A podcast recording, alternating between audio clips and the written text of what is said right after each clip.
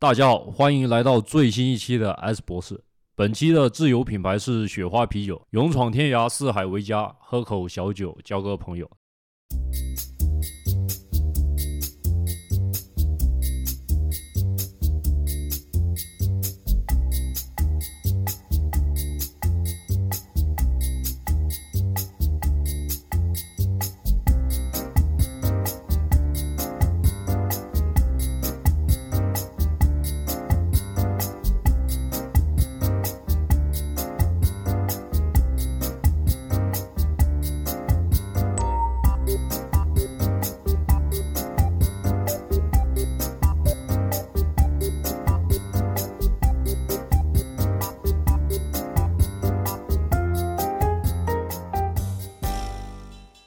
这期节目依然由我吴少健来主持。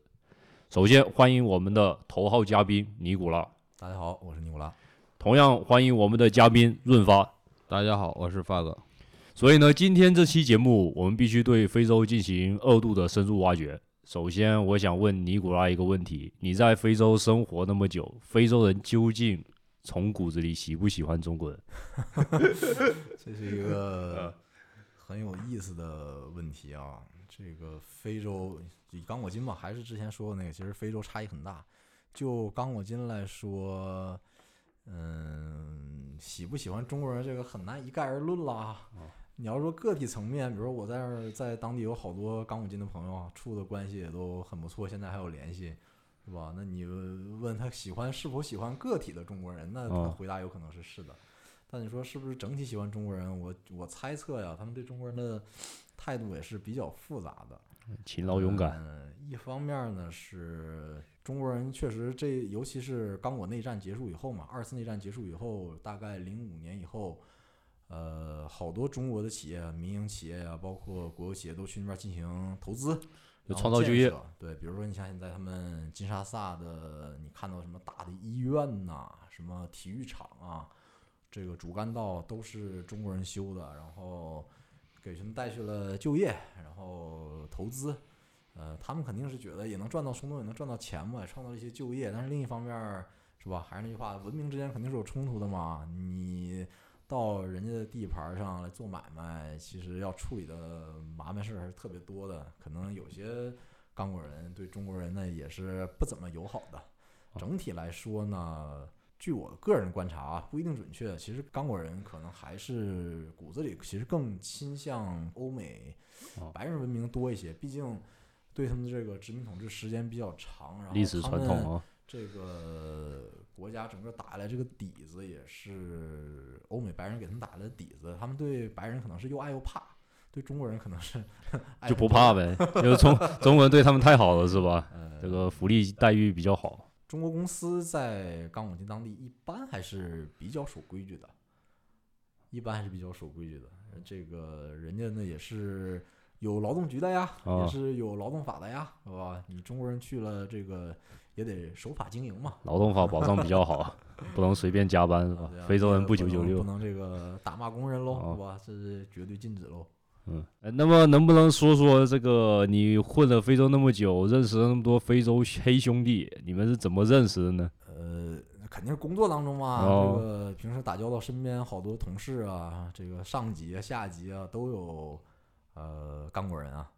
然后平时工作当中接触也比较多的，然后加上因为是翻译嘛，然后经常做一些，比如说处于外联呐，什么采购啊，什么乱七八糟的，这个接接触社会上人会比较多一些。呃，你要说对他们有什么感受，倒也很难说。其实他们非洲人 这个也跟中国人一样，好人坏人啥样人都有，阶层分化也也有啊。上流社会的黑人，这个我接触的也不多呀，毕竟我这个是吧，阶层在这摆着呢，也见不着太多。劳工兄弟，这个底层的是吧？可能见过一些，有些可能共性上的东西，比如你在非洲工作久了之后，可能会发现啊，就是比如说非洲人这个时间观念比较差。当然，这个话说出来可能不怎么政治正确啊，但这确实实话实说，这个 是个时间观念不太行。就还是那个镰刀型贫血你跟他约一个这个工作时间，比如说我们说这个这个不是八点见面，这个你要跟他说八点，那他有可能八点零一到八点五十九是吧，都过来。所以晚上八点是吧？一定要跟他强调，是吧？八点整啊，或者九点整。然后另一方面，刚果人民这个天性比较乐观啊，啊，然后这个比较开朗，然后比较比较豪爽，然后这个平时也比较喜欢吃喝玩乐、娱乐活动，比较不务正业跳个舞啊，所以很啊容易，比如说在那边你经营公司遇到一个问题啥呢？你一到月底开完工资，啊哎，第二天 这个刚果了是吧？员工们都请假了，都请假了，他会以各种理由，这个嗯啊，我病了，然后我这个家里有事儿，各种原因，嗯这个可能就不来了。所以员工管理上呢，这有有一定的有一定的困难啊，就有点像那种山河大神，没没钱花再继续工作是吧？呃对，你要真是这个按周薪给他们开工资啊，那他们真有可能做一休三。嗯那我听说这种非洲人这种悠闲的这个感觉，他们年轻人还形成一种悠闲的文化，叫萨普文化。啊，不知道尼古拉能不能讲讲？这是我们上期提到过嘛，就是其实主要是在他的首都金沙萨，在其他非洲这个黑非洲国家有没有我不清楚啊，反正金沙萨这种文化比较火，然后就是一群年轻人，然后穿的这种欧式的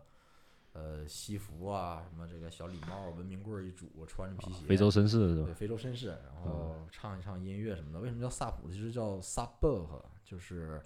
呃这个词儿是工兵的意思。工兵啊挖地雷那工兵哦工兵怎么穿西装呢？有一批这个当年的刚果人，这个给比利时还有欧美的一些军队这个在里面服役，然后可能他们是属于那种二线的后备部队，比如说做做哦挖挖战壕啊什么什么，收入比较高。呃这个修修路啊什么这种的，然后他把一些欧洲社会的这个表层的这种文明东西啊，比如时装啊什么这些东西就。带回了非洲，然后形成了这种萨普文化。但其实他们住的地方也挺穷的，哦也是那个金沙萨的那贫民区，哇，出门这一脚臭水沟，棚棚户区二二尺深，然后但是嗯穿的是这个挺讲究的。嗯然后除了这个萨普文化，其实刚果金除了出口这种矿产资源啊这些东西以外，它还有一个东西其实比较有名，就是它音乐。音乐哦，对这个很多人可能对非洲音乐就是不太了解，但其实刚果金。呃，现在不清楚了，至少在几十年前，它还算还算比较富裕的时候，呃，它是可以向欧美国家这个出口音乐的，就是哦制作的一些就音乐欧美人都爱听。对，而且他有一些他的这种音乐流流行音乐巨星，比如说这个最有名的这个法里伊布吧，法利布吧，他就是这个纯种刚果人，然后非洲音乐顶流、哦巨星，绝对。就是非洲周杰伦是吧你？可以上 YouTube 看一下，啊人家那个账号这个关注人数大几百万，啊，发布一个新曲，然后这播放量能上千万这种级别的，我们啊就是从来不知道这种，但是在非洲绝对顶流，而且这个这个法里伊布吧，去年的时候好像在金沙萨首都金沙萨那个体育馆搞了演唱会，嗯然后发生踩踏事件了，就是人太多了，估计那票绝对超卖，那个一万张吧卖五万张也，要有黄牛抢票是然后？那个踩死好多人，就就这么火爆。这个刚果的音乐，当然那个你可以看一看，这个像这个法里伊布吧这种刚果的音乐人做的那些音乐作品啊，你不知道你这个音乐不知道你们能不能接受啊？啊所谓的叫做刚果伦巴，啊就是有点像爵士啊什么这种的。那我有点好但是他那个 MV 制作的特别好，真的不知道那个拍摄团队可能可能都是欧美团队的，但是取景很多就是在那刚果本地拍的，那个呃 MV 质感拍的特别好。那我有个好奇点啊，像我们这个闽南人民偷渡嘛，这个伍佰的歌词里一般都是比较打拼、赌博、出海创业啥的。那我想知道这个法利普巴他那个歌词主要聊点啥呢？呃，说实话听不懂。我这个法语是会的啊，啊但是这个他们一般这歌都是用斯瓦希里语或者是林加拉语唱的，呃，基本上地方方言啊。我这个斯瓦希里语可能能会说不超过五十句，嗯，完全听不懂，但差不多也就是他们的那个呃刚果人的自己的生活喽，他们的嗯这个业余啦，他们的小情趣、小爱好啊，是吧？小感情啊，情绪音乐基本上唱的也是这些了。呃，非洲人节奏感非常好，是呃，你基本上给他放一个一段音乐，哪怕不管是哪国的、中国的，你得放他就能根据这个节奏跳舞，哦属于这个他们的这个可能民民民民族优势吧，是吧？嗯这个节奏感特别啊强。我有个好奇的点啊，你说这个玩萨普文化这些黑人青年们，他们这个穿这个西装挺笔挺的，那我想知道他们这个收入不怎么高，怎么就整这一套这个高雅西装呢？这可能就 跟跟国内亚不币差不多吧，哦 跟国内亚币差不多，哦可能收入也不高，但是整点文化上整点潮的嘛，这个成本比较低。嗯，他不做音乐，你说他做啥？他做采矿啊，没那没那资本呢。整点古着是吧？呃，这也来不了，而且提到他们穿这个衣服啊，呃，他们本国基本上也是没有这个服装工业的。然后，呃，高档的服装一般是从欧洲来那种所谓的洋垃圾，啊就是二手西服啊、皮鞋啊。然后我去那个店里面转过，还真全是好多都是大牌儿，意大利什么那个西班牙那种牌子，哦，法国的什么比利时的高档西装，就是反正全是二手的，二手衣服、二脚鞋都是这种的。说不定还有一些是死人穿的，然后这个低档的衣服，一般就是这些年中国的小商人到那边做生意，这个卖去的比较多。然后以前江浙一带专门有做这种生意，他从国内回收这种二手旧衣服，然后卖到非洲，它进价很低嘛，可能一吨可能假如说千八百块，然后这个发到非洲之后嗯卖给非洲人穿，然后这个价钱也比较便宜，可能一件 T 恤可能两美元、三美元。这个一个衬衫可能几美元就这种的，然后所以你在那边经常能看到各种西非洲人穿的稀奇古怪的衣服，什么美美团外卖，什么 对对对对对对要不什么顺丰快递是嗯吧？这种衣服你都能看到。就像我们之前采访那个加纳抬棺人的时候，他穿的也是一件什么浙江什么城市篮球队的衣服，估计也是靠这方式淘来的。，但这种生意早就有成熟的这种线路了。你现在比如其他人，你也想做生意，是没门儿。啊，所以说看你这个还挺悠闲的去逛这个刚果金的啊。不过我有个问题啊，我记得刚果金在早年是不太和平的，不知道能不能说一下这个之前的一段这个混乱故事？呃，刚果金其实在呃六十年代以前吧，长时间是被比利时殖民嘛，然后、呃二战期间它又是非常重要的这个战略物资来源地啊，什么稀土是吧？稀稀土，什么橡胶啊，什么这个有色金属，嗯呃，包括上集提到的这个那个新哥罗比那矿出的那个铀矿造原子弹的，所以基本上是殖民地这么地位。然后到了五十年代末期，呃，二战一结束，西方这几个国家也都打了一次二战，也都萎了，是吧？非洲也开始闹这个独立运动，所以说刚果的这个动荡，也就是大概从那个时候开始的。但是它其实刚果和非洲很多其他那种后独立的这种这种殖民地国家都有比较相似的地方，就是它独立的时候啊，没有还没有形成自己的这种阶层，因为一民族国家，比如这种被殖民的民族国家，它要独立的话，一般它要先分化嘛，先出现这种精英阶层，然后借着这个民族主义的这种势头，然后你才能把这个殖民者赶才能独立。但是刚果当时没有这个基础，因为比利时人对这个地方控制啊太严了。这个到刚果独立之前，刚果全全是国黑奴是吧刚果全国好像没有大学生，啊比利时人禁止刚果人读大学。哦然后当年这个五十年代的时候，美国曾经还给当时非洲的一个知识分子吧，还发签证让他上美国读大学，这个当时还引起了比利时政府的不满，所以是这么状态，所以他没有形成什么有效的精英领导阶层，底层民众这个开化程度比较低，所以当时独立的时候啊，只有他出了一个独立领袖，民族英雄民族英雄 叫卢蒙巴，这个嗯你要到刚果金一提，啊这好多他好多地方，比如说卢蒙巴大道啊，什么卢蒙巴广场，都是以这人命名的，算是他们当地的这种民族英雄。然后也是出身也是比较低，可能是个也没啥文化上过中高中这种的，在当地可能黑人里面算是知识分子了。高中生啊，他就领导这个，然后也是赶上那会儿那势头嘛起来了，他就想领导这个独立运动，而且当时二战之后很快就迎来到冷战嘛，冷战当时美苏啊、欧洲这几方都要在呃非洲这个划自己的地盘嘛，所以说呃当时美国人对这个评评价就是，如果卢蒙巴这个上台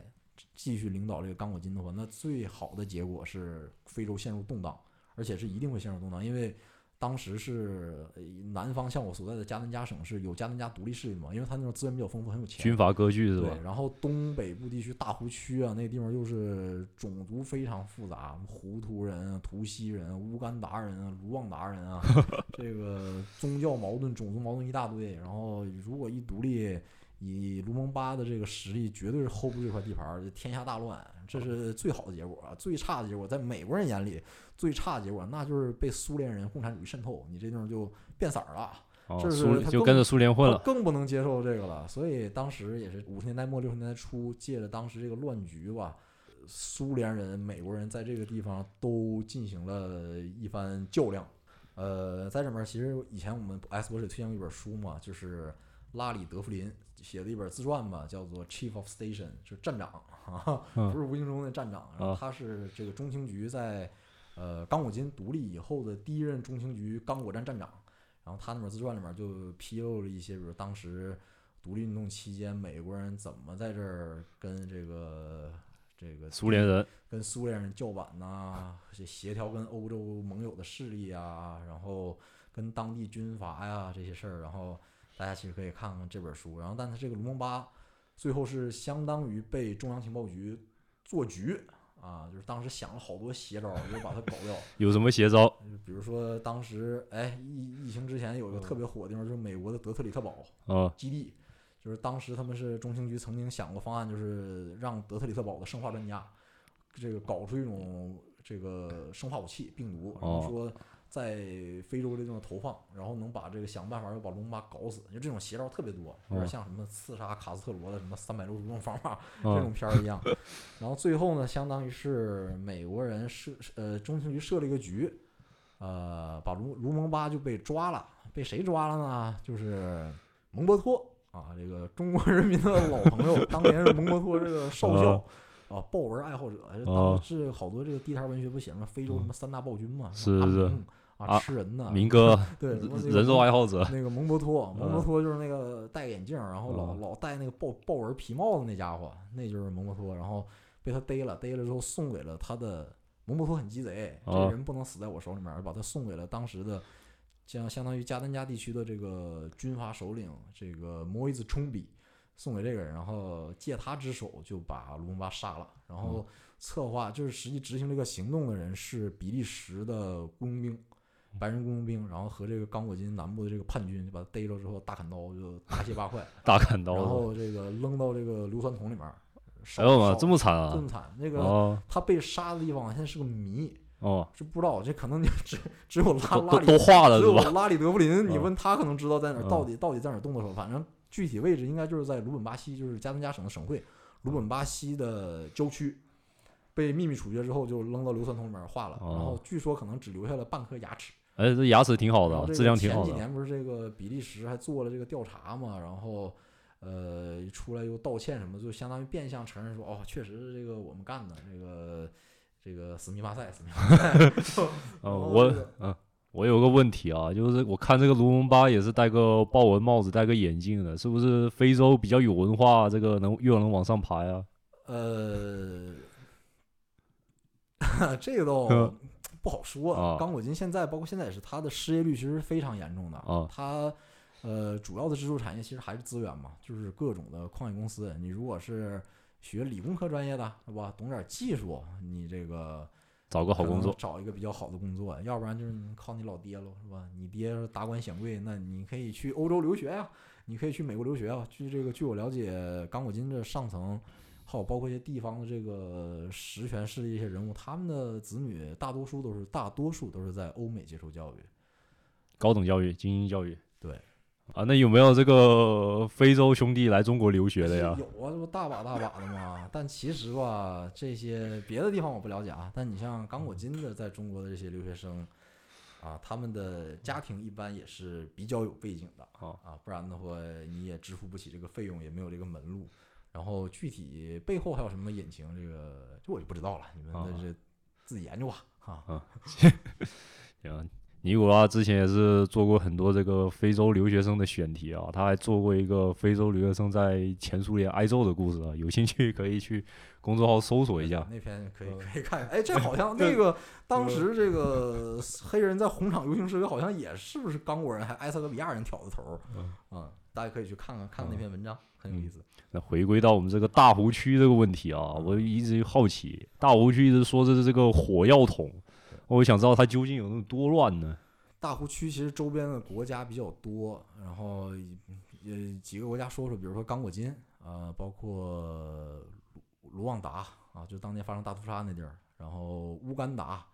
还有包括喀麦隆啊，这边上好多国家。这个地方呢是围绕着维多利亚湖那那一个湖区，那湖区巨大啊！哦每次我从这个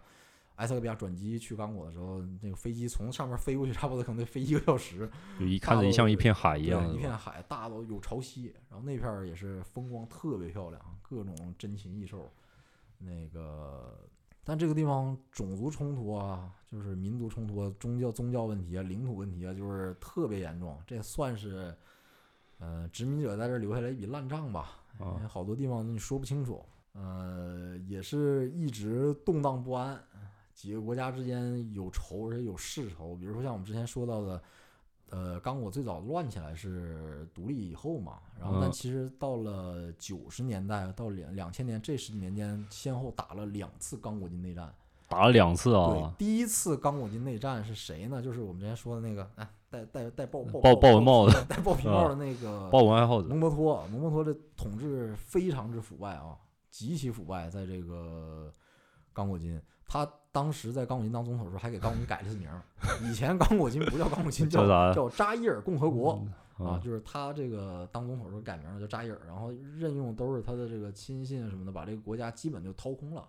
呃，其实五十就是二战以后，刚刚果曾经有过一段时间是经济高速发展，哦，然后靠做啥生意？资源嘛，就是啊靠出口这种资源。然后那个欧美非常需要这个地方，呃，曾经富过啊，比如说扎伊尔没倒台之前，啊他有一个很有名叫国家矿总公司，哦卖矿的杰卡明杰卡明的，就是嗯现在比如你在那边做矿业的话，所有公司都要跟这个公司打交道。它相当于是当时扎伊尔的这个巨型国有企业啊，巨超大国企型国有企业，所有的矿基本上都控制在这个公司里面。然后呃，曾经六七十年代的时候，刚果金能算得上是中等发达国家，这么好啊？有南欧的这个穷屌丝啊白人穷屌丝到金沙萨开出租车，啊，你能想象吗？这能这么发达啊，吗？白人在刚果金开出租车，因为比较哦赚钱。说当时扎伊尔货币是比较坚挺的时候，据说是一扎一耳元啊能跟欧洲那边货币能一比一，甚至甚至好像是啊。或者三比一，反正是很有钱。啊。然后包括现在你也能看到，在刚果金做生意的这些人，除了中国人是后去的，很多其实都是呃，除了中国人和印度人是后去的。哦剩下都是在比较早期就在刚果金这块地方耕耘，比如说比利时，那不用说了，啊。刚果金很有当地很有名的第二故乡嘛，大的这个基建公司，这就是比利时人开的，然后包括一些什么餐馆啊、酒店啊，都是比利时人。然后还有这个法国企业，法国人这嗯个语言上有优势嘛，嗯，这个有法国企业，然后欧美企业，那欧美企业更不用说了，比如说这个国国际的矿业巨头佳能可，是吧？什么这个在当地呢都是有有有矿业资源的，而且 据我了解，他们当年现在不知道啊，这个当年。呃，可能是零八年左右吧。呃，有色金属价位就是飞涨那那那几年，听说他们过得是相当滋润。佳能可他们在那儿公司是自己有私人飞机的，哦每次，我上班开私人飞机常在？克罗维奇的那个小机场呢，看到他们自己那个那个私人飞机，可能是什么湾流啊，不什么，哎，特特逼。然后人家那个听说他们的高管啊，呃，平时是也是在矿区这个工作生活嘛，然后当年是周末的时候坐直升飞机去省会打高尔夫球，可以啊，这过得够滋润的啊。生活的相当滋润。呃，那个扯远了啊，这个哦说回到刚果的第一次内战，然后，呃，实际上就是蒙博托统治不得人心嘛，然后为啥呀自然就有反对势力了，啊反对势力就是卡比拉。这个在刚果金工作的卡比拉人都知道这个人啊，这个卡比拉其实他相当于是一个家族了，卡比拉家族，呃，当年的呃洛朗卡比拉，就是我们所说的老卡，哦，洛朗德西雷卡比拉，对，老卡这个领了一支军队，然后是从哪儿出发呢？就是从乌干达，长得有点像奥尼尔就是从乌干达和卢旺达，啊。他的好多兵啊是从嗯乌干达和卢旺达借的，然后支援他军火，支援他钱，哦，他相当于从大湖区起兵，一路就打到金沙萨，然后把这个蒙博托赶跑了。蒙博托最后应该是死在了欧洲还是北非，我记不清了。如果你看过那个电影非常有名的那个电影《谍影谍谍影重重》，《谍影重重》第一集，他不是杰森·伯恩执行个任务去游艇上杀一个黑人独裁者吗？啊，那原型其实就是蒙博托，因为蒙博托到了这个九九九六九七年的，就是呃九十年代初期中期的时候，他已经感觉自己政局不稳了嘛，长期是在那个游艇上待着，就是不不敢在金沙萨待着，就怕被人杀，就是他的原型其实这个，然后相当于是从国外借的兵力，然后推翻了蒙博托政权，但是他当上刚果金总统之后啊。好多当初当初许诺给乌干达和卢旺达，包括哦这些非洲国家的这个条件，他没有做到。违背诺言所以简单是我这粗浅简单说啊，里面很多东西比较复杂。简单说就是食言了啊，啊没有没有兑现当初的承诺，你的承诺呢是吧？不还钱了，这下对，然后嗯导致就大湖区发生了很严重的这种冲突。然后这个洛朗卡比拉可以多说两句啊，他这个在非洲地区搞革命的这个活动历史是非常悠久的。我以前写过一篇文章，就是讲。呃，切格瓦拉啊哦这个好非洲的在非洲的 拉拉拉西往事，啊，对，切格瓦拉拉西往事，嗯当时就是六十年代的时候，相当于是国际共产主义力量嘛，就是支援由古巴人出头啊，在这个刚果金要搞革命，然后当时跟着切格瓦拉一起打仗的这个人，其实就是洛朗卡比拉，当时他是刚果刚果革命委员会的参谋长。啊，当年二二十五岁 当总参谋长了，这就、哦这年纪轻轻啊，我们二十五岁打工，人家当参谋长了而。且据我当时查的一些资料，这个六五年亚非会议差不多亚亚非会议流产了嘛，但是那个时间节点上，呃，周恩来呃和他的这个情报助手罗新长是去到了非洲那一带的。然后我看了周恩来年谱，他是接见过。呃，刚果革命委员会的人的那卡比拉作为这个总参谋长，我猜大概率是他是见过周总理的啊，但具体聊过什么就不知道了。然后你要想了解呃，切格瓦拉和老卡比拉啊，在刚果金闹革命这段故事，你可以看看我们之前写的这篇文章，这个写的很详细啊，故事很精彩，打得很拉是胯啊，基本都是这么过程。嗯，所以这个第一次内战结束之后，很快大湖区就又乱起来了。所以第一次内战结束不久之后，因为这个几个国家之间有矛盾冲突嘛，然后很快就再次乱起来了。好，然后刚果刚果金就发生了叫第二次刚果内战，大概是在九十年代末两千年初那会儿打了几年，这次规模打得非常大，有多大呢？号称叫做非洲世界大战。基本上，这啊非洲、中非就是撒哈拉以南地区非洲的大部分国家基本都参与了。就青壮年全打没我们提。到这个什么乌干达呀、什么卢旺达呀、喀麦隆啊，包括西边的安哥拉，全都全都参战了。然后 比较倒霉的，打的打仗的这个地方就在刚果金的领土上打，啊，结果就相当于是彻底把刚果金的这种整个这个经济国家经济就打垮了啊。哦，原本是个发达国家，呃，发达国家倒称不上，但是中发达。但是当年这个美嗯国的这个好多智库啊，包括还有这个政客呀、对曾经对这个刚果金的寄予了厚望啊，认为哦是非洲最有希望能成为这个发达国家的，就是刚果金，又有资源禀赋，然后这个位置又很重要，控制着非洲心脏。结果两次内战就打垮了，然后第二次这个刚果金内战，后来在国际社会调停下就停火了吧，签了这个停火协议。但是签完停火协议之后没多久，哎，出了一件事儿。啥事？老卡比拉就是洛朗卡比拉遇刺身亡，哦这咋又遇刺了？被身边这个警卫啊这个刺杀就身亡了。有人传说说是乌干达或者是卢旺达的这个指使的，或者是后面买通的把他干掉了。然后这个卡比拉家族的二代啊哦，约瑟夫卡比拉，就小卡比拉是刚果金的上一任总统，就登上子承父业。卡比拉老卡比拉遇刺的时候啊，这个小卡比拉在哪儿呢？在中国，在北京呢。幸好在北京国防大学 这个高级军官班啊正在上学呢，当时是少将，然后老老爹遇刺，就立刻学也没有没没上完，就坐着飞机回到就辍学，就有点像你的经历啊，啊也是回重重重新回非洲就业了跟人。比不了，跟人比不了 嗯。然后这个重新就回到刚果金执掌政权，这就算是刚果金二次内战之后的一个简单的严格。然后其实现在的刚果金政坛可以简单点儿说，就是相当于两两大家族的竞争，哦一个家族就是卡比拉家族，卡比拉，对，另一个家族就是齐泰凯迪。哦，这齐齐泰凯第一次迪听说呃齐泰凯迪这个很多人没听过啊，也就你简单一听就可以了啊。就是也是相当于是刚果金的另一大政治家族，呃，也是二代啊，一代二代，一代哦目这个老齐泰凯迪也是老民主斗士了。当年这个蒙博托时期，这个就跟蒙博托斗法，他就是要搞这个民主，而且他是 在这个美国是可能接受教育嘛，然后是比较呃亲亲美国这这一方，然后对这个民主政治可能他有自己的这个抱负吧。然后前两年这个老老齐泰凯迪死了嘛，所以现在是嗯相当于他儿子、这个菲利克斯齐泰凯迪小齐泰凯迪接任，然后也是现在刚果金的在任总统。嗯，可能看这样子，可能这个这一两年又要大选了啊。非洲，尤其是撒哈拉以南非洲，有一个政治上有个定律，叫做逢选必乱。基本上大选年一接近，这个政治局势就会动荡，然后治安什么都会恶化。就就一大选就是打吧，为啥不能直接民主投票啊？嗯 这就这就不聊了。啊啊那我想问一个问题啊，你看这个非洲这个打仗打得这么激烈，这么频繁，那这个有没有这个当地这些这种比较偏职业的这种军人啊？呃，现在可以说呢，刚果金的国防军呐、据我的观察，战斗力还是比较拉胯的。哦一，个是国家比较缺钱嘛，然后他也养不起那么多军队，然后兵员质量也比较堪忧，也没什么训练，好多装备这个还是啊冷战时期的武器装备，然后呃这个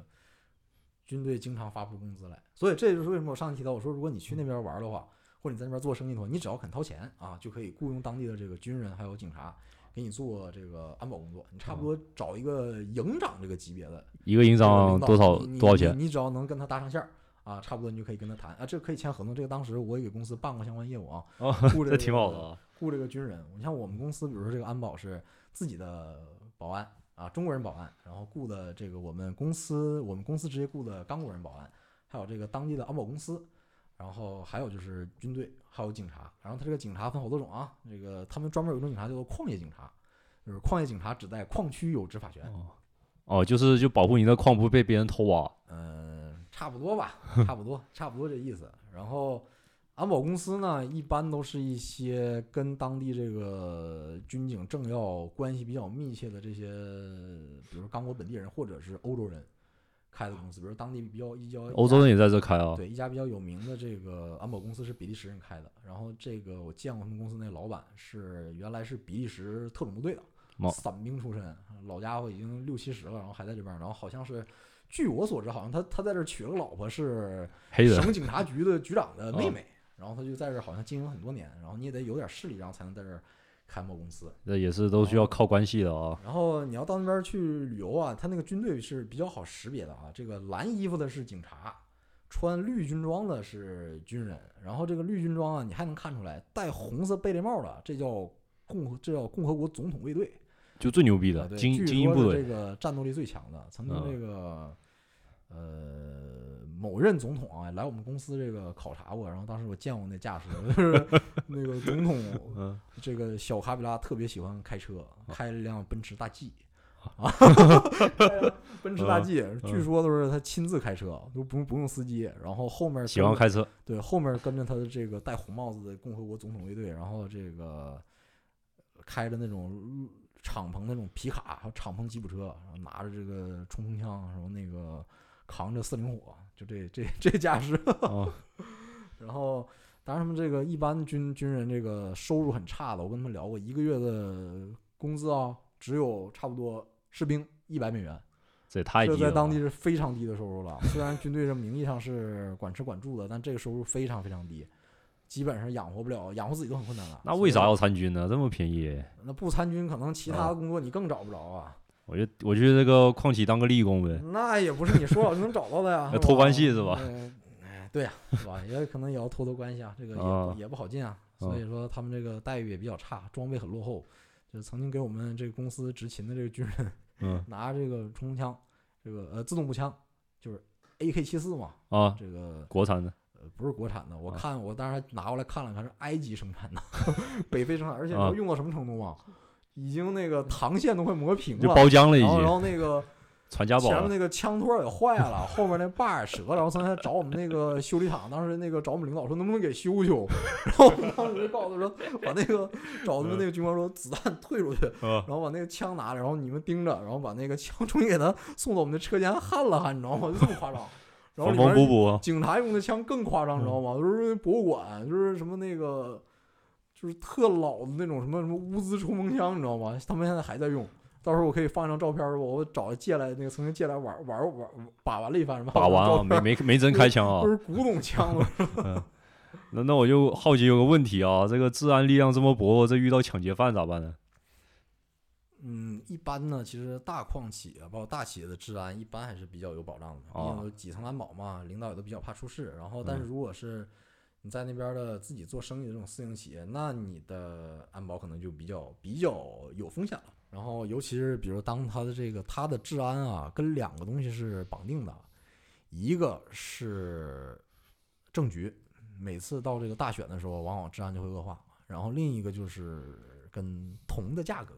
啊，这个值得说说。对，这个铜价呃大幅下跌的时候啊，这个当地整体的这个经济啊就会受到非常严重的影响。嗯，然后货币可能贬值的比较厉害啊，然后那个时候治安也会比较恶化。当然，一般在那边工作生活时间比较久的人都比较有经验，遇到这种时期，他一般都会加强防范。哦，但是这种治安案件还是时有发生。就我想到一个事啊，就我们清朝的时候，就我们福建人如果这个鱼的这个价格比较便宜，我们就去当海盗。那这个，对啊，这就有有个那个菜叫啥呀？叫那个我不知道，反正就是有一道菜，就福建人他那个如果这个鱼太便宜了，他们就去那个做一个类似三杯鸡的这种菜去那个卖，嗯就是休渔期间，嗯不然就去当海盗了。然后我想问问这个专业的非洲人士尼古拉，这个如果这个非洲铜价太低，是不是就很多那个非洲人就去当抢劫犯了呀？大多数人这个嗯还是没有胆子把那个脑袋别在裤腰带上赚钱的，但是确实会有一小撮儿这个人啊，赶在这种经济形势波动的时候啊，他可能嗯会铤而走险，啊，主要其实就是抢劫喽。最常发生案件其实就是抢劫，然后有一些在那边一般抢啥样的人啊尤其是中国人啊啊？，抢中国国人是吧？是比较容易被抢的，啊，武力值比 武力值比较低，然后这个身边喜欢带大量的现金，哦呃，然后以前也是发生过这种比较恶性的案件，然后哦但是当地说实话，这个呃警务部门啊，这个哦侦破能力不管是是是吧？是比较弱的，这哦种事情一般，尤其是如果发生在中国人身上，还比较难办的，不能说不了了之吧，但是也比较比哦较难搞，比较难搞。那一般就是这种中国人在那边最好还是加强防范，要不就是你和这个军警部门关系比较好的话，是可以你请个雇佣兵是可以持枪的，哦你自己也是可以持枪，这个要办合法的手续也是可以可以办的啊。哦。那我想知道这个警警务部门这种类似的这种公务人员，他这个平时不管这种事，那平时干嘛呀？啊，因为我当时有一段时间是因为本身我做翻译，外联工作做的比较多嘛，然后有一段时间在省会的那个代表处曾经工作一段时间，然后和这个政府机关打交道就更多了，特别是那种 军警宪特部门，基本上天天打交道。啊，嗯、打交道一般干嘛呀？他们的收入啊也是非常之低了。啊，也是比较难养活自己。一个基层的警官啊，包括像什么移民局的官员啊，一个月收入可能是一两百美元，呃，而且很有可能还拖欠工资。所以那你自己想喽，你可能就是找点其他赚钱门路了。所以刚果金的这个政府腐败问题是非常非常严重的，而且他们自己心里也比较清楚。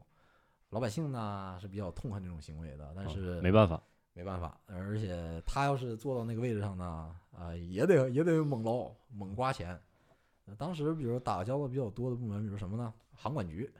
哦啊，因为天天这个代表处有个很重要的工作是国内来的人要接嘛，然啊后国内走的人要送啊啊，这国外走的人要送，所以说经常跟航管局的航管局打交道。啊，那这可以，航管局、海关这个卡油的地方就多了。你的这个行李啊，是吧？放不放你啊？是不是？你这个给钱了，可能五分钟出来不给钱，你下礼拜过来拿吧，啊，可能会有这种情况。给你卡着呗。啊对啊，还有嗯比如说你公司这个一些紧急的这些物资过来之后，啊，海关是肯定也要是扒一层皮了啊啊然后警察局也是啦，反正都各有各的来钱门道。然后，呃，刚果金这种非洲这种呃后殖民地国家吧，它的军警部门一般还都比较多。你像一个机场啊，有航管局，然后有移民局，然后有警察局、海关，然后这个情报还有情报局啊，情报局哎，为啥会有情报局呢？情报局算是他们那边的一个常设机构，啊感觉就是基本上每个城市啊或者重要的地方其实都有情报局。然后当时跟他们也打过一些交道，然后而且情报局分两种，啊一种就是普通的情报局，然后还有一个情报局叫做德米 up，然后就是德米亚叫叫做国防与军事情报局，就是可能属于军队系统的。这个系统当然跟他们打过交道也都是表面功夫，太深入的这个也没法聊，但是他们这个。效率看起来还蛮高的，因为我印象特别深刻。当时我刚刚到这个钢五金开始工作的时候，我去机场这个办事嘛，然后有一天我就在那个机场停机坪上这个等人，被拦了是吧？没拦没啊拦我，然后我是能进去的。然后来了一个黑兄弟，然后穿着便衣，然后问我你是不是叫啥啥啥？哎，我说你咋知道的？然啊后他说你是不是哪哪哪公司的？啊，我说是啊。他说那个我说你认识我吗？他说你哪天哪天是不是那个来那个哪天来的？啊，我说对。他说你当时穿了个白衬衫，穿了个那个蓝裤子，是不是？我是啊。听着有点像搞诈骗的啊。哎，我说你你哪个部门的呀？嗯 然后那个我他说你猜一猜，我说你警察吗？他说不是，我说你是那个情报局，他说也不是。然后你知道他下边做了啥动作吗？做啥工作？把衣服掀开了，你知道吗？啊，一掀开里面一把手枪，一个手铐。走一趟呗，这是。对，嗯然后我说，然后他就说，哦，我这个德米 up，我这什么嗯军、那个国防军事情报局的。然后我说有啥事儿吗？他说没啥，跟你聊聊。聊天没了，就这么一个。然后后来我在机场也老也见过见过两回这人，他说他嗯们就是可能想向我展示啊，我们情报还是比较灵灵灵哦通的啊。你这新人来了，我这看着老老实点啊，别别乱搞啊。可能吧，可能、啊可能有这意思。嗯 然后你比如说嗯这些地方搞钱，你比如像航空公司啊，对，这有一个可以说一下。我们在鲁本巴西，就是他们省会的那个那个机，经常坐飞机的那个机场啊，看起来就跟我们中国八十年代县城汽车站一样，非常落后。然后，然后你知道吗？他们那儿的飞机都都说这个刚果航空的这个飞机比较危险，啊一个是本身飞机状况比较差，然后这个地勤保养做的比较差。另外一方面，他那儿坐飞机没有安检，你知道吗？这也不是没有安检，没有那个 X 光机的安检，就啊全是这个海关和这移民局，还有这个机场人员三拨人，然后手动检查。你就带上飞机的那个行李，就必须给你扒开，然后手动检查。然后呢，你也可以不让他检查，怎么给办？给他三点钱，是吧？就给了钱就可以不检查，免检，然后你的行李就可以上去，你夹带啥东西都没人管。曾经这个是当地这个当地人跟我说流传一句话嘛，说说在刚果金，说你只要给钱是吧，手榴弹都能让你带上飞机，有钱能使鬼推磨是吧？就这么夸张。然后这个，所以好多这个有些人从这个刚果金这个工作中走啊，就会夹带一些违禁品，比如啊什么象牙呀，是啊吧？包括这个啊穿山甲，特别他们特别爱带那个穿山甲的甲片。啊但是啊，刚果人是从我这儿走，你只要给了钱，我就可以让你拿走。但是你中途被逮了，或者是你到其他国家降落了，你要被逮了，那跟我没关系，毛啊线！关系没有。是是是你自己吃不了兜着走。啊所以这种以身涉险的人，现在几乎没有了啊，因为查处的很严了。现这个以前这种行为还是比较多的，就是常经常带这种违禁品回来。没有买卖就没有杀害啊。这个穿山甲，自打一小撮啊，这个中国人到了这个刚果金之后啊，就不知道为啥就对对穿山甲这玩意儿特感兴趣，老要吃。刚果金那边是很奇怪啊，是穿山甲以前数量其实挺多的，然后都被中国人吃完了生？吃的，以前刚 刚果人是不吃这东西的，嗯然后买这东西特便宜，什么十美金，我操买一条，哦二十美金，现在就涨到价钱涨到特别贵，然后不好买，就这种状态，就基本上快把人那个穿山甲吃绝了，你知道吗哦？但是一小撮人，哦，一小撮撮是一小撮这个不法分子啊。对。就我好奇一点，就穿山甲它那个口感究竟咋样没没没没吃过。没吃过？哎呀，这种非洲这些，说实话，这些野味儿，不管是合法的不合法的，你都不用尝，你就能知道都不会不会特别好吃。是是好吃那些都在超市里卖的，那是最好吃的。是啊，好吃肯定养殖的嘛，对吧？对啊，好吃不了。嗯，那我那我想问一个问题啊，这个尼古拉你一直在聊聊刚果外国人，你的主要的这个话题都是中国人，我想知道还有没有什么类似在这个刚果金打拼的这个外国群体啊？呃，外国群体其实还挺多的啊，就是之前像我们刚才说到，比如欧美人啊，这些哦白人也是做各行各业五花八门，干什么都有。然后比较冷门的，比如说我在那儿见到过朝鲜人，朝鲜人去那干嘛？很多人可能想象不到啊，非洲其实是活动着一批朝鲜人的。啊你在非洲的各大重要的航空枢纽啊，就是候机厅里边经常能看到朝鲜人，而且一眼就能识别出来，穿的那个非常有就穿正装的那个朝鲜特色的那个西装，啊然后别着那领袖像，呃，一般呢都是他们的这个公务人员啊，可能是外交人员啊，或者是有他们可能有一些企业喽，比如说我们啊之前某一期啊神秘消失的某一期鼹鼠卧底哦朝鲜、这哦个里面就讲到这个朝鲜人。在非洲做的一些事情啊，这个大家可以去上网上找一找啊，还是能找到我们这期节目的。啊，希望这期不要再消失了啊！所以在那儿也做见到过一些朝鲜人，他们呢可能一些一部分是派一些劳工，有一些劳工，然后另外一个可能就做一些我们不知道的什么买卖了。啊然后我在当地跟刚果人聊过一下，然后他们都反映说，当在这个八九十年代的时候，朝鲜人在刚果南部还比较活跃，曾经在有个城市叫利卡西，啊也是一个矿业重镇嘛，在利卡西，据他们说啊，刚果人说的，我不知道，我没考证。然后刚果人都说说他们曾经在那儿，呃，帮刚果建 建了一座兵工厂。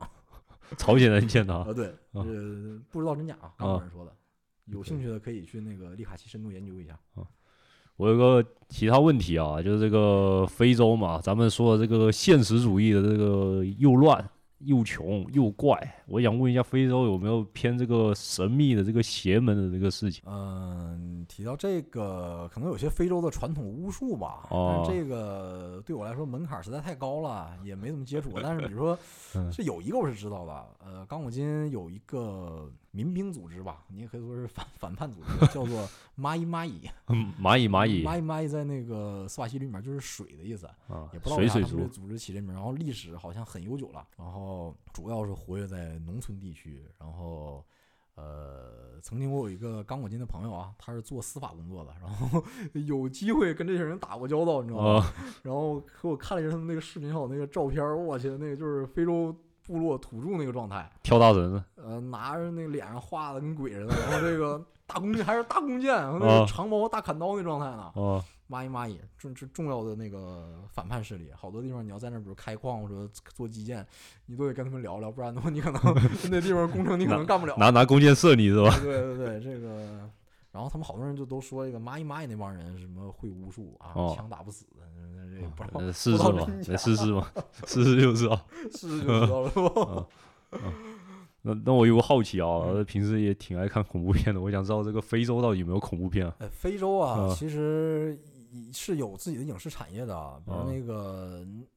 美国不是好莱坞吗？非洲有个 Nollywood，就是应哦该是尼日利亚那边，他们有自己的电影产业，然后也比较粗糙。然后哦但是刚果金没有自己的电影电影工业，然后是他会有一些拍的那种情景喜剧，然后我也看过，但是很遗憾我也看不懂，都是拿那个斯瓦西里或者林加拉语讲的，嗯实在听不懂，然后看着像国内那种土味网剧那感觉，然后制作水平大网剧制作水平非常粗糙，恐怖片儿，恐怖片儿我在那儿见过，你知道我之前我好像说过吧，在那个市场里面，那个大市场里面啥都卖的，然后看到有一次看到卖碟的，你知道吗？《倩女幽魂》卖碟儿，然后卖《倩女幽魂》，然后那个法文版的，这可能我在那边看到的唯一的鬼片儿。啊，就就我也我那时候写那个也也是有类似了解啊，这个非洲这个影碟店，这个中国的电影其实是这个租啊或者售都是挺好的一个一个项目。对，但明显明显是盗版盘，明显是盗版的。嗯，啊，那我想再问问一个问题啊，就是见多识广的尼古拉，就是一般这个华人嘛，有哪些群体呢，在这个刚果金发展的？呃，在刚果金的华人其实，哎，分的还是比较清晰的。一波呢，就是像我们这种，就是什么国企、央企啊，派外派的这些工作人员，然后一般做的是矿业啊、什么基建啊、工程啊，做这些。然后还有一部分就是民营企业，民营企业有一部分公司规模也比较大啊，比如说你要炒股票，你知道什么华油钴业啊、啊，可以是哦，洛阳钼业啊，是吧？紫金矿业，紫金矿业啊，啊对呀、这些啊都是在那边都是有买卖的，然后规模也都比较大。然后另一部分就是国际个体户，就像我们之前淘金那期讲的，像老霍这种人，就是嗯国际个体户，他们在国内可能出身也比较低，但是脑子比较聪明，然后胆子非常大。然后这边有你们福建人，好、可以啊，呃，福建人，呃，据我观察，我接触的不多，但是福建人在那边最早是喜欢做这种木材生意。呃，以前这个木材出口禁令没有生效之前，好多这个福建人，包括广东还有香港人在那边做木材生意。然后就是国内你买到的很多红木家具是吧，是都非洲产的是就是刚果金和赞比亚出嗯的。然后当时在那边在那边买的价钱非常便宜，我曾经打听过这个。呃，碗口那么粗的这个红木啊还是那种乌木，呃，非常好的那种木料，然后就是剖开里面是红心儿的嘛，就拿去做红家具那种的，一根儿啊两三米高，就是相当于一棵树给你砍喽，然后那个爆干净，就那一根儿可能才千八百美元，很便宜。那但是你要自己到中国买，你问题就是你运不回来。呃到中国就翻十倍了，应该呃，有可能吧，反正嗯当年是你们当地人，反正靠做这生意发了一笔大财。可惜了啊，然后生不逢时啊。然后 那个另一波做什么呢？就是也是做矿的，他们干嘛呢？就是所谓的收矿的，他哦们没有能力经营这种矿场，呃，在那边他们做相当于中间商，然后收矿，然后再把这些矿卖给有加工能力的这些冶炼企业啊、矿企什么的。呃，如果你比如说对这个新能源这个这个特别感兴趣，你锂会发现矿是吧之前不是研究这个财报什么会说啊，这个钴矿啊、锂矿啊，说在刚果金地区说分这个正常的冶炼，还有一种叫手抓矿，啊这是 基金研究员研究员手抓矿们这个给起的名字叫哦手抓矿。其实我们嗯在当地叫什么技术叫民采。民采啊，所谓的民采呢，就是呃，你在那边开矿是有矿权区的，是吧？公塞用，你这有矿权区，哦你在矿权区里面才可以开矿。但是哦大公司矿权区之间会有一些中间地带嘛，小缝隙，小缝隙，但是也是有矿的啊，品位也很高。哦这个当地政府就是为了安抚当地村民嘛，就嗯。说你们没有其他营生，可以把这个区域给你们划出来，你们在这个地方可以采矿，你就抡着镐是吧？哦拿着铁锹，你挖了挖了多少，你就都哦算你的。然后这个地方就是活跃了一些黑恶势力了，然后当地的这个地方势力，这矿绝对不是 你想谁嗯谁随便想挖就能挖的，而且经常是为了争矿要打出人命，哦。而且他们那种手这个所谓的民采手抓矿，呃，开采条件是比较差的，也没有什么安全措施。然后他为了采采这矿，会徒手捞挖这种这种巷道什么的，那经常死人的。嗯，我想，对我想知道民采民采这些人非常生猛，非常生猛，然嗯后他们就会把收来的这些矿啊卖给这个收矿商人。嗯，然后这个，然后他们相当于低买高卖嘛，从中赚一笔，然后靠这个前些年发大财的也有也有也有一批人。我想知道就是有没有中国人去那个明采矿去看一看的，呃，看看这个呃风景咋样？据我据我所知啊，这个这种事儿是有的。哎，其实民采区你是可以去的，哦我曾经这个开车就是也路过这种地方，就不拦中国人去看看。呃，你在那儿就反正你你要注意喽，对吧？嗯这个你不要跟人发生冲突嘛。这个据我所知，这个也有这个头脑不太灵光的中国人不知道干啥，在那儿跟人发生冲突，这个被打死打伤的这个也有啊。啊，我去捡两颗矿石应该没事吧？嗯，你去捡捡两矿石 玩啊玩，这个玩玩可以啊应该是没有人管你的，但他可能会那个黑人兄弟可能会围上来用这个口音非常重的这个中文跟你打招呼，你好，你好，你好，你好，嗯，没事，我自己走走，我自己捡捡，谢谢。呃当然，这个我之前不是说到刚果金的大市场嘛？它大嗯市场里面其实除了刚才我说这种生猛的吃的呀、食材呀、什么杂货啥的，然后有些卖这个纪念品的。你如果去那边旅游的话，比如说，哎，有几个特产可以推荐给大家啊。一啊个是矿石标本啊，那边这太多了啊，这个铜、钴矿，然后比如说就是国内叫什么孔雀石嘛，其实就是哦铜矿。哦然后还有一些非常漂亮的这种什么水晶啊，什么乱七八糟的，就是各种矿石标本在那能买到。然后还有什么呢？就是木木质的工艺品啊，这我家里面有，就是那个小木雕，哦，小木雕雕的这个呃工艺非常的古朴，很有非洲部落那种味道。就是我记得以前这个国博吧，曾经做过有一个展出，然后就是非洲木雕工艺，那个就是尺寸大，其实跟我跟我在那边买的那个看起来那个艺术风那个风格啊，其实特别像。然后还能买到啥呢？就是铜版画啊，嗯铜版画，然后这种铜制的一些工艺品也能买到。然后有些东西呢也有卖的，但是你买不，但是不敢带回来。不是我有一次呃，有些特产不能带回来啊。去这个市场，然后那个也是买东西，然后有一老哥过来说：“哎，那个我有好东西买吗？”我说：“啥好东西东西？”然后领我到他他在那个商那个市场里有个有个小屋，嗯，我来看看，一看我，你知道拿了个啥吗？就蒙摩托脑袋顶上戴那玩意儿，你知道吧？就豹豹豹皮帽拿了，一张一整张豹子皮，你知道 吗卖豹子皮的，豹子皮哦说哎要么？二二百美元。这么便宜啊二百！美元，你要你就跟他讲，你能讲到一百美元、五十美元都能讲到哦，但是这玩意儿带带不回来我就坐牢了。我我穿身上可以吗？我谢谢你，我我穿着。当内衣。对这种呃这个稀奇古怪的东西也可以去看一看。嗯然后呃，这种国际个体户啊，其实有些人是去的比较早的，就是到刚果金。呃，最早的一波人可能是就是我刚才讲的第二次刚果内战结束之后，可能停火刚签停火协议就有人去到这边了。然后早期的这些商人，有些我也是听来的啊，没见过。这个经身有挺挺多传奇故事的，比如说他们曾经，呃，有一个中国人说在国内是个英语老师，然后哦就是大概在两千年初的时候，然后到刚果金做生意。你知道做什么生意吗？就是坐飞机直接把那个深圳什么华强电子市场那个手机，拿那个大号旅行箱，就哦是长空限重能拉多少拉多少，一箱子一箱子那个手机，然后拉到刚果，然后来卖。据说啊，不知道真假，说他这个一一个一个一星期还是两星期跑一趟，一趟就能挣一两百万。这么赚啊！国内可能刚果人这么喜欢啊？国内可能二百块钱你买的这个手机，到那边当时啊，你可哦能能卖到一百美元、两百美元，就哦几倍的暴利。然后那属于蛮荒时代啊，这个时代现在早过去。你现在想靠这个发财，你绝对你绝对被海关逮下来。我跟你讲，然后当时而且还有这个钱，最开始好赚到什么程度啊？说有有这个有人去这边做生意，很刚果人比较喜欢这个中国出的那个清凉油，就清凉油、风油精是吧？风油精那红盖风油精，你知道啊吗？然后有这个小老板去那边之后，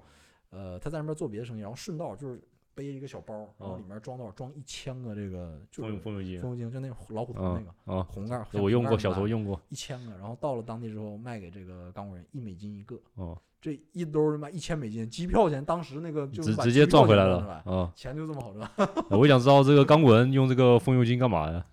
那那个他们那边就是夏天可能就是比较闷热嘛，哦然后可能涂一点，另外一个防蚊子嘛，防蚊虫。哦，刚果人也有这需求啊。呃当然，现在这个 风油精也也那什么了啊，也在那边也不怎么值钱了，但是是一个呃比较好的，你在那边比如说跟当地人拉近关系啊，是吧？啊，啊，那个送送送礼伴手礼送送礼，伴手礼对，很好的伴手礼。我那会儿 啊去的时候就带了一堆，经常拿这个送伴手礼。那我想知道这个尼古拉这个还有在非洲遇到什么奇葩的事情啊？嗯，比如说这些呃国际个体户去的比较早的呀，在哦当地啊也都发了大财了。哦，是然后做什么生意都有，然后尤其是你要去的早，站住了，你做一个垄断生意，那就是，呃，赚钱就很舒服了。他们可能在国内找不到这么好的出路，在那边儿赚了这个大钱之后，有的基本上基本上就算定居在那边儿了，然后可以做一些，比如华人的这种机构的名誉上的这个什么华商领袖啊之类的啊，啊，然后在那边生活还是我看比较好的，能买上那种大别墅、呃，挺好的游。泳池。非洲大别墅，非洲开上这个豪车，挺好，挺好。是比较滋润的。然后在那边有赌场啊，有有有这个中国人还有欧洲人开的赌场啊，你要去到那边的话，你可以可以去参观一下啊，参观一下就不不体验了啊，赌博赌不好违法。然后曾经这个我也听过有这个传奇的赌场老板啊，这个国内呃具体就不提了啊，反正在那边儿这个河赌场的荷官是乌克兰人，你知道吗？乌乌克兰女乌克兰美女，然后做嗯荷官，然后这老板还这个娶了这个乌克兰荷官当老婆，在那边还生下有这个混血的娃娃，啊，非常的他们在那边的生活也是多姿多彩的。啊然后我跟他们这个接触也不多，就是可能是都是一面之缘，或者嗯是去府上这个吃个饭喝个茶啊，也是这种的。可以，还能还能吃饭喝茶，挺好的啊。深入的这个富人圈子了了解也不多。然后其实奇葩事儿遇到过，其实就我感觉啊唯一一个 比较奇葩就是刚才不是提到民采吗？呃，民采对，呃，民采他们其实只能在划定的民采区里面才可以这个挖矿，但是他们经常会挖挖过线的是吧？对偷偷的跑到这哦个大的矿业公司的营地里面，然后来挖。然后，但这个属于违法行为哦，这哦是违法行为，矿业警察这是可以抓他们的。然后曾经我们这就出过这种事情，就是呃有民采的，然后进来之后偷矿，然后这矿警察追他，一追急了，这哥们儿跳到那湖里去了，你知道吗？其实啥湖？其实是一个伪伪矿坝，所以这尾矿坝就相当哦于是比较复杂了，不细讲，就相当于是呃采矿场的这么一个一个设施，很大很大，就一哦大片湖，特别大特别大一片湖，哦就跳到那里面去了。跳里面然后就找不着了，这个黑人叔叔一般水性不太好，然后找不着。不会游泳，非洲没啥这个游泳池，这个警察说这可能只能等两天了，等两天。等两天浮上来是吧？对，浮上来了。啊然后这个，然后有一段时间我在公司那个安保部门这个干过一段时间嘛，然后就啊喜喜提好活是吧？那个捞捞飘捞，飘上来了，飘上来了，让你去捞捞是吧捞一下但是捞就嗯没有我捞了。然后就是那个和这个警察还有我们这个安保人员，然后到了那个现场，然后就人已经那什么了，这个泡泡发啊了已经。泡泡发了，泡发了，啊然后这个捞上来，捞上来，这个一般啊，这些民采其实他们也比较可怜了，都是是边上村儿里的这个穷苦人民穷苦农民。啊，这种事情你说他确实是也违法了，但是人都死了嘛，也没法再追究了。一般这种情况就是，呃，赶紧把这个家属叫来啊，然后这个给一点人道主义补偿，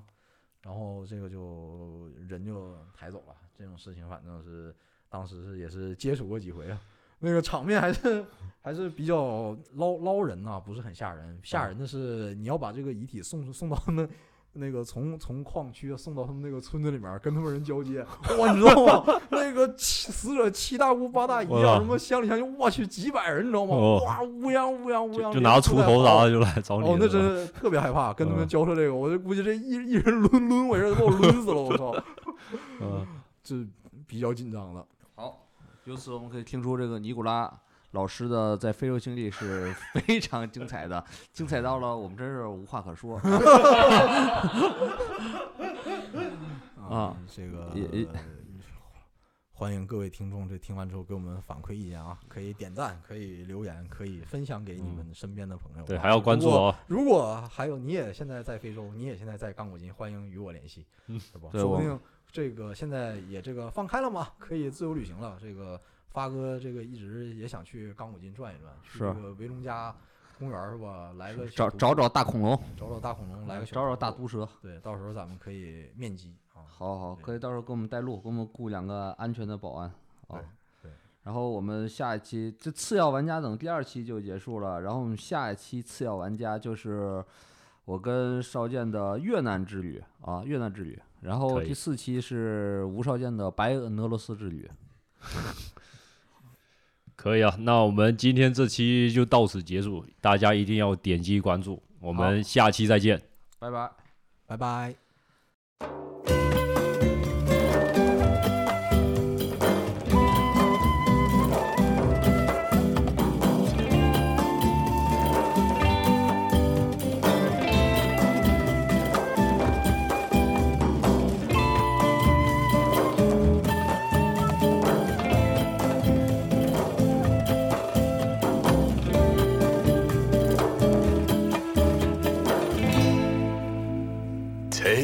to your house